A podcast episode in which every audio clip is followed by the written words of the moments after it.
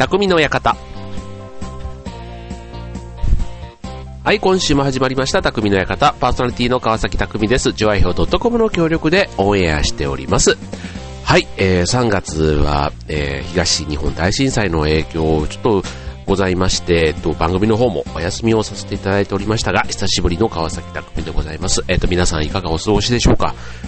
はい、えっと、この度の、えー、被災に遭われた皆さんの、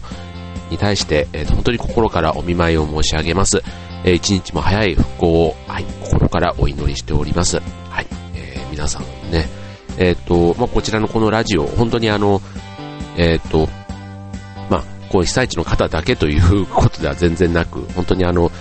えっ、と、地元のね、えっ、と、住んでいる方、いろんな方にね、まあ、聞いていただけるっていう、そんな、あの、利点もある中で、こういうね、インターネットを通じてのコミュニケーションっていうのがね、今回のこの災害でもすごく役に立ったなんていうのがね、あの、ツイッターですとかね、あの、ね、ブログとかもそうだし、あの、スカイプなんてね、ああいう、あの、携帯がね、使えなくなった時の、あの、通話手段としてね、あの、役立ったなんていうのが、今回のね、こういう災害の中でのインターネットの強みだったのかななんていうのも一つあの気づいたところでしたけども、はい、えっ、ー、とね、こちらのあの番組の方も、えっ、ー、と、ちょっと本当ね、えっ、ー、と3月いっぱいちょっとお休みをしていたので、ね、4月からちょっと、えっ、と元気にというかね、えっ、と元気を届けるために、えっ、と復活と、復帰と いう感じでございますけども、はい、えっ、と皆さんはね、えっ、といろいろね、ちょっとその間、あの、お便りなんかもいただいたりね、えしていましたけども、はい、ありがとうございます。まあ、いろんなね、えっ、と、この3週間ほどの間でね、えー、なんだろうな、よく聞く、自分の耳によく止まった、ね、それこそあの、ね、地震とか原子力とかね、あの、放射線とか、もうね、普段聞き慣れない言葉がね、もう本当にもう毎日のように聞いたこの3週間でしたけども、まあ印象にやっぱりね、残っているというとね、あの、特にね、うん、なんか、あの、不謹慎っていう言葉とかね、あの自粛なんていう言葉はね、最近ちょっと、あの、本当にこう、トップには当然出てこない用語ですけども、なんかちょっとね、引っかかる。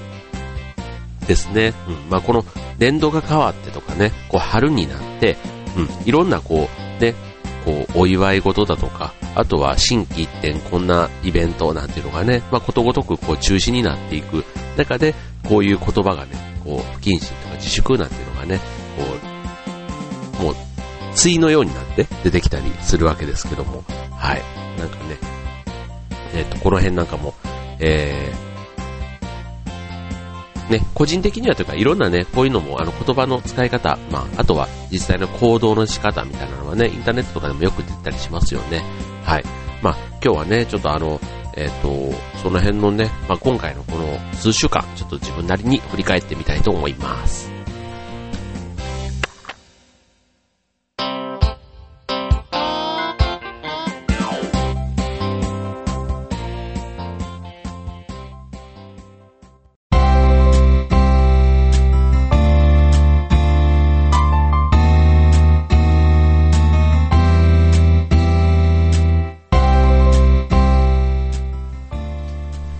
はい。ということで、匠の館、えっ、ー、と、今週は久しぶりの、えっ、ー、と、復帰ということでね、はい。えっ、ー、と、いろいろ、えっ、と、お話できればと思うんですけども、はい。まあ、不謹慎自粛なんていうのもね、あの、よく、うん、この不謹慎自粛ってなんか自分なりになんか不謹慎ってなんだろうなとかね、ちょっと考えることがあるんですけど、うん、やっぱりね、こう、なんか場違いなことをするっていうのはなんか不謹慎な感じなね、あとそれによって不愉快な思いをする人がいるとかね、なんかそういうのが自分の中では不謹慎の典型なのかなって思うんですよ。うん。こう、あのー、ね、こう不幸の席ね、こうお葬式とかああいう場面で、うん、なんかこう、ちょっとま、的違いというかね、あの、そういう話をしてみたりとか、うん、ね、なんか、あとは、こう、人の、こう、傷口にこう塩を塗るようなこととかね、うん、なんかそういうのがね、あの、不謹慎かななんて自分の中では思ったりしますけども、まあ、最近のはね、よくあの、普通の行動、今までだったら普通にやってたことが、あの、全部それがね、なんか不謹慎なんて言われたりするのも、ちょっとどうかなって思いますよね。うん。あの、なんだろう。まあ、今回ね、本当にもうあの何万人、まあ、あの、1万人、1万2000人ぐらいですか、今で。で、1万2000人ぐらいの方が亡くなられて、で、あと、ね、また行方不明の方もまだね、1万数千人いらっしゃるっていう、そんなね、本当に大災大災害だったわけですけども、あの、本当に人数が多いから不謹慎、なんか自粛しないとダメみたいな感じもね、あの、あるような気がして、本当にね、なんかあの、別に人数が多い少ないとかの問題ではなくって、うん、本当になんか自分自身の置かれてる状況が、うん、と、あの、その行動、うん、それをやることで、周りが不愉快に思う方がどれだけいるかみたいなのをちゃんとわきまえてね、あれやればいいだけなんじゃないのっていう気がするんですよね。うん、なんかね、あの、なんか、とにかく当たらず触らずというか、うん、目立たないことをしてりゃいいみたいな、うん、なんか、動いたら負けみたいなね、なんかそういう感じを、不謹慎と自粛のね、なんか、結果としてやってる感じもあるような気がするんですよね。うん。よくあの、なんだっけ、あの、どっかの哲学者で、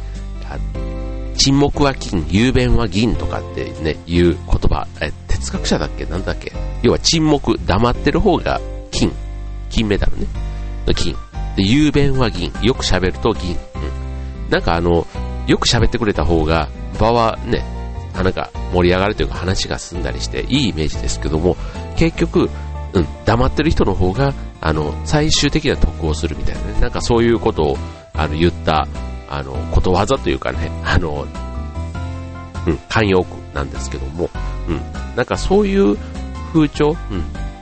があるんじゃないのかななんていう気がするんですよね。でも、絶対ね、まあ、当然何かやると、あの、それをやって良いっていう意見もあれば、この、こんな時にっていうね、あの、反対の意見も、やっぱりね、ここ1年ぐらいって何やってもなんか出るような気がしますよね。うん。特にあの派手なもの。派手なものっていうか別にあの、電気をバンバン使ったりとかね、なんかそういうことをやるっていうことではなくって、うん。なんかこう、ね、三社祭りとか、いろんなああいうお祭り、あと花火大会、東京湾ね、花火大会も中止になってます。うん、確かにね、お金もかかるし、まあ、人が動くところにはね、エネルギーを使いますから電気も使うでしょうし、うん、ただね、なんかそういうことをね、やると当然反対意見が出るからじゃあやめますってなってしまうと本当にねなんか今、うん、楽しいって言われてたものがどんどんどんどんなんかなくなっていっててなんかそれに拍車をかけるようにあのこれがなくなったからあれもやめようみたいなね。なんかそういうあの、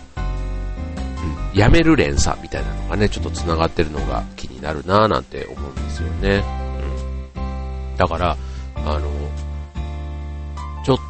っとねなんかそれをね、どう変えていけるのか。まあ、このね、えっと、番組なんかもね、一つはね、そういう、あの、元気になる機会をね、発信したいなぁなんて思ってずっとやってきているわけですけども、うん、なんかこのね、今日の放送を聞いてまた、ね、何かあの気づいてくれる方とかね、うん、なんか意見とかあれば、ね、ぜひいただきたいなと思うんですけどね。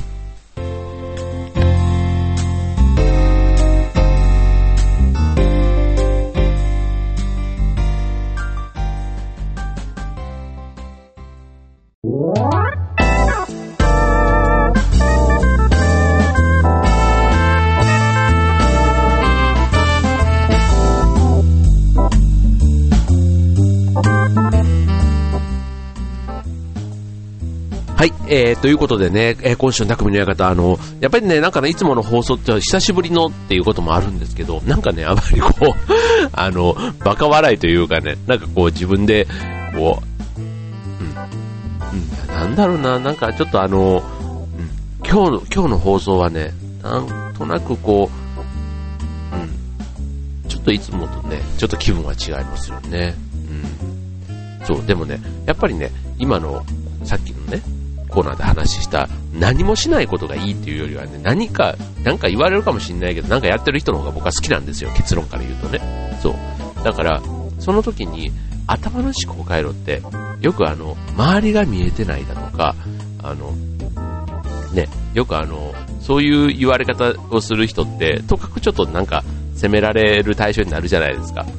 うん。で、特にね、平和な時って、それで責められても、なんとなくあの、責められてる人の方が分が悪いっていうの。要はそう、周りを見てない、うん、突っ走ってるみたいなね、なんかそういうことを少しこう悪く言われるのって、やっぱり何もない時はそれで終わっちゃうと思うんですけど、こういう時って、そういう突っ走るエネルギーってね、すごく重要かなって思うんですよね。混乱の時期だからこそ、そういう力が、むしろ黙ってるだけじゃ何も変わらない。時間は解決してくれないところを、うん、変えていく力っていうのってね、すごく、うん、エネルギーがいることだし、そこにいちいちこう、耳を傾けてると、うん、なんかね、後手後手に回ってしまうことってあるような気がしてるんです。だからこう、長い歴史の中でも、例えば戦国時代の織田信長とか、ね、よくあの、織田信長とか、と、えっと、坂本龍馬みたいな、ああいう今の日本の中での、こう、志士と言われるというか、あの、ね、歴史に名を刻んでるような人たちって、大体こう、なんか振り返ってみると、あの、例えば織田信長なんかはね、本当にあの子供の時はうつけなんて言われてて、本当になんか、あのバカの代表みたいな、なんかそんな 感じの、ね、あの、とこって言われたりするじゃないですか。ね、ホトトギスは殺してしまえって言ったりね。とか、あと坂本龍馬も、あの、今となってはね、もう去年のあの、龍馬伝とか、ああいうところでは、すごくもう、あの、切れ者の、なんかこう、判断力もこういう、あり、人の心も掴んでっていうね、本当になんかもう、あの、今のビジネスマンの中こういうね、なんか日本のリーダーの、こう、まさに再現したかのようにはなっていますけども、子供の時はね、どうし、どうもなんかあの、もう一つだったみたいな話って聞いたことありませんかだから余計にね、なんかそういう人だからこそ、あの、魅力的なのかもしれないですけども、うん、なんかね、そういうちょっと、あの、周りにはやや理解できないけども、すごくエネルギーを持った人。っていうのがね、なんか歴史の中でもこうポツポツと登場してきていることを考えると、うん、なんかまさにこういう今の混乱しているこういう時期だからこそ、なんか必要な力、必要、なんか今までだったらちょっと変わり者みたいな感じになっていた。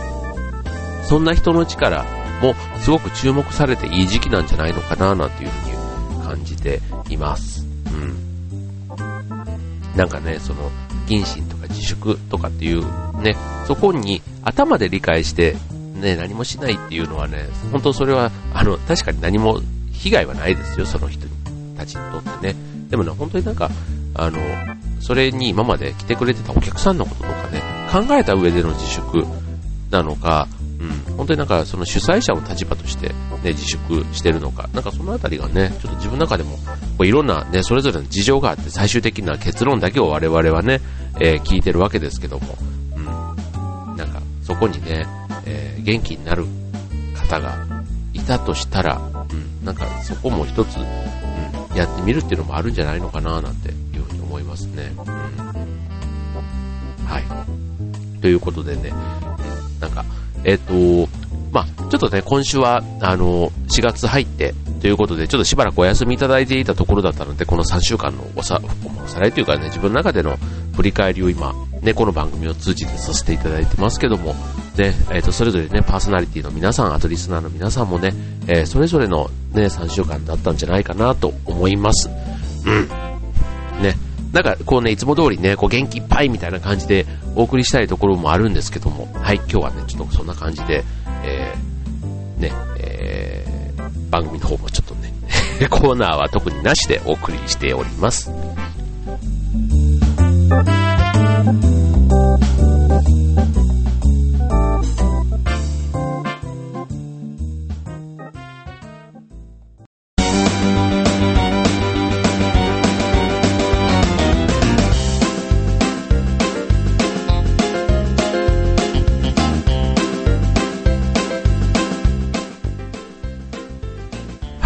えっ、ー、とね、僕ね、この3週間ぐらいで、本当にね、いろんな、あの、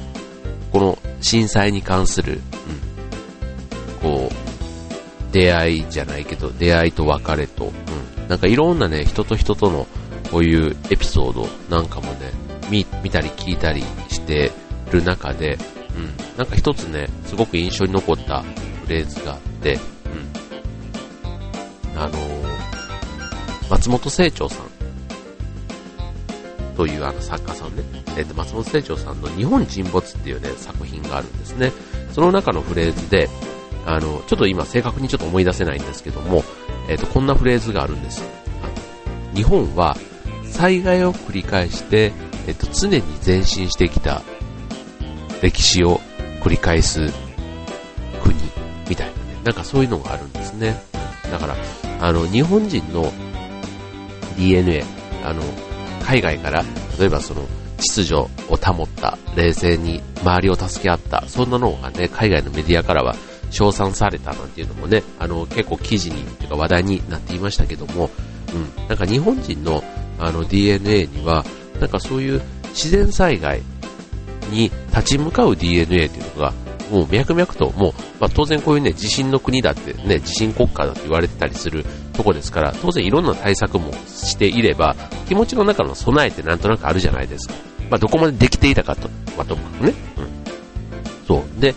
今までもいろんな災害歴史振り返ると、それこそね、富士山が噴火したりだとか、ね、そんなとこもあったりするわけですよ。いろんなね、まあ、津波をね、今回、ね、日本で初めてっていうわけではなくて、過去歴史を振り返れば、何度かね、大きな津波、地震っていうのがあったわけですけども、まあ、それを乗り越えて、ね、これだけの経済復興を果たしてきたっていうね、そういう実績が過去にはあるわけですよね。うん、で、さらに、それが別にあの、元通りに戻ったというよりは、さらにもう一歩前進する機会になっているっていうのが、ね、あの、歴史を振り返るとあるんだなっていうのがね、その作品の中には書かれていて、ああ、なるほど。うん、なんか、こう、確かにね、今回の災害っていうのは本当にもう大きなあのダメージを日本国、日本全体でね、国全体で受けて、ね、もね、あるいはもう世界に対しても、ね、いろんな意味で影響を及ぼしている、そんな震災だったわけですけども、うん。なんか、それをね、えっ、ー、と、一つ、また、何年かして振り返った時に、うん、これがまた、ね、次への一歩踏み出した機会になった。うん。よくこう、人間ね、しゃがみ込んだら高くジャンプできるっていう、なんかそういうちょっとあの、気持ちが落ち込んだ時に励ますセリフとして、ね、そういうあの、落ち込んだら次はジャンプの、ね、ジャンプのためのこう、あの、ちょっとしゃがんでいる、そういう例えね、あの、言うと、言われることもありますけども、うん、なんかそういう解釈もしながらね、その次ジャンプをするっていうね、なんかそこに向けて、うん、頑張っていくしかないんじゃないかなって思うんですね。それはもうあの、人が頑張るっていうのも、ね、頑張れ頑張れっていうのも一つありますし、自分自身もね、あのそういう意味でできることをね、頑張りたいなっていうふうに思うわけです。はい。なので、あの、さっきのね、話の中でも、あの、まあ、黙って何もしないよりは、まあ、ちょっとね、あの、言われても、それが間違ってないって信じれるんだったら、ちょっと頭をね、あの、あの、あまりちょっと周りのことばっかりに耳を傾けすぎず、うん、自分が信念を持ってね、これはいいって思ったことはね、やってみるっていうのはね、なんか大切なんじゃないかなって、今回の、この、ね、いろんな3週間通じて感じているところです。はい。まあね、なんかやるってなるとね、その賛否両論っていうのは確かにありますよ。うん。本当にね、な、いいことやっててもね、いや、もうね、あの、ボランティアやるっていうのでもね、ほんと賛否両論だし、あの、寄付するとかね、あれもなんか寄付してる人はすごくいいことをしてるっていうふうに思う人もいれば、なんかいろんなね、またそれを、ね、それに対して、なんかこう、あれこれ言われたりすることもある、みたいですよね。うん。なんか、ね、あの、まあそれを言ってる方がね、まあどういうまた考えがあるかっていうのはありますけど、こういう時はね、本当に何をやっても賛否両論はね、あると。ま、行動するとね、賛否両論があるんですけど、僕はそれに対して理解を得ながら、成果をちょっとずつでもね、積み上げていった人が、僕は偉いと思います。何もしないよりは何かして、うん、でもね、あの、勝手にね、自分の好き勝手にやるってことでは全然なくて、当然ね、理解を得る努力は必要です。理解を得る努力は必要ですけども、で、その中でもね、最後までやっぱり納得してくれない人はいると思うんですけども、その中でもね、小さな成果を積み上げていく。そんなのが大事なんじゃないでしょう。ということで、はい。えっ、ー、と、はい、番組本当にお休みをいただいてましてありがとうございました。またね、えっ、ー、と、4月、新規って、来週からはね、通常のモードでえー、匠の館お送りしていきたいと思います。それでは今週の匠の館はここまで。バイバイ。